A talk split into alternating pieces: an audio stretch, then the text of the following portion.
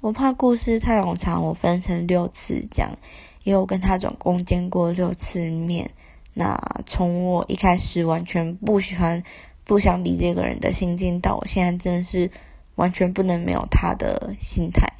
就是我们是在一个匿名聊天网站上认识的，那当然久而久之就会换 WeChat、换 Line 聊天这样子。那我们出去的是三天两夜，第一次。然后没想到，就是见不到三十秒，马上就出车祸了。我当下就觉得天哪，太不值得了吧！包括这个人也不是我的菜，然后就是一个约炮对象。然后其实车子是我骑的，但是我就是一直怪他，就觉得说我没有到大闹脾气，但是我就说吼，如果没有去载你就好了。他也是一直安抚我。然后回到租屋处的第一件事，他跟我坦诚说。他其实不是大学生，因为他跟我说他是大学生，然后他是二十五岁。嗯，我没有太多的感觉，就觉得见了都见了，我怎么可能把他赶走吧？然后晚上我们去处理一些事车祸的事情之后，晚上因为就是就是没有抱着睡着了，因为真的彼此都太累了。然后隔天我们就看个电影。然后我还记得那时候我没有想太多，甚至有点排斥他这样的行为。就是我们在看完电影之后呢，他牵起我的手，但是我放开了，因为我觉得说我不是你的，就是出了床或者出了床上我就不是你的。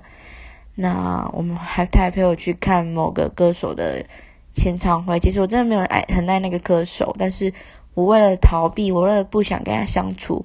我还花钱买专辑，然后在那边排队，就为了不想跟他站在一起。那他也是蛮可怜的，就是这样等了一个多小时。诶，那对，那看完签唱会之后呢，我们晚上就又回到租租的租处，然后一起吃吃，然后做那件事情，就是反复的这样子。好，那第三天醒来的时候呢，我觉得说。天啊，我好后悔哦！就是我不太想跟这个人继续约，或者是说，我觉得不知道哎，我就是觉得说，好像会很对不起未来的男朋友。突然有一种觉悟，于是呢，就跟他说我们封锁彼此好不好？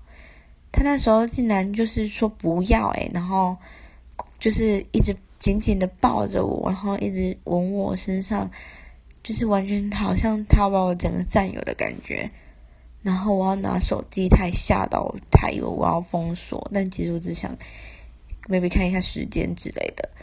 我问他为什么抱我抱那么紧，他就说他觉得我是一个好女孩，但那一抱也没有造成我心里的涟漪，只是就也因，可是也因为那一抱有了后续，然后我就是坠下去了。